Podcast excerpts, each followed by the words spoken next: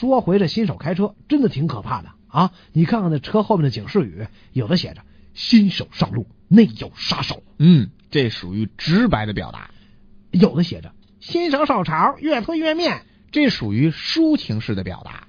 最离谱的是，有个女的在车后面贴着一个“女司机加磨合加头一回等于女魔头啊，这这这这属于这不管什么表达了，我敢肯定这姐们绝对是个女权主义者。”。你说这我们这些人啊，能不怕吗？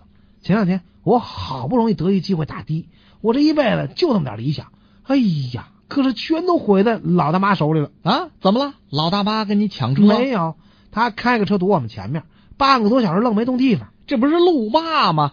你就没点反应？当然有了，哪能没有啊？我立马蹭蹭蹭蹭走到车前面就问了，我说您怎么不动啊？这位大妈咋说的？没说话，手指指着这后边。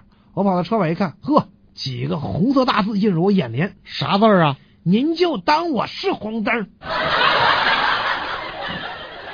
我刚到节目组的时候，就听着有人讨论公司里谁最不能喝酒。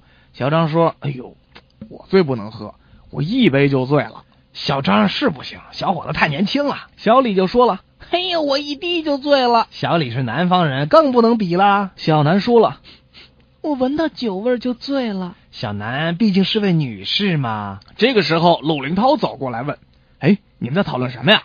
大家回答他：“啊，呃我们在讨论谁的酒量最差。”谁知老陆一听那个“酒”字就咚，醉在地上起不来了。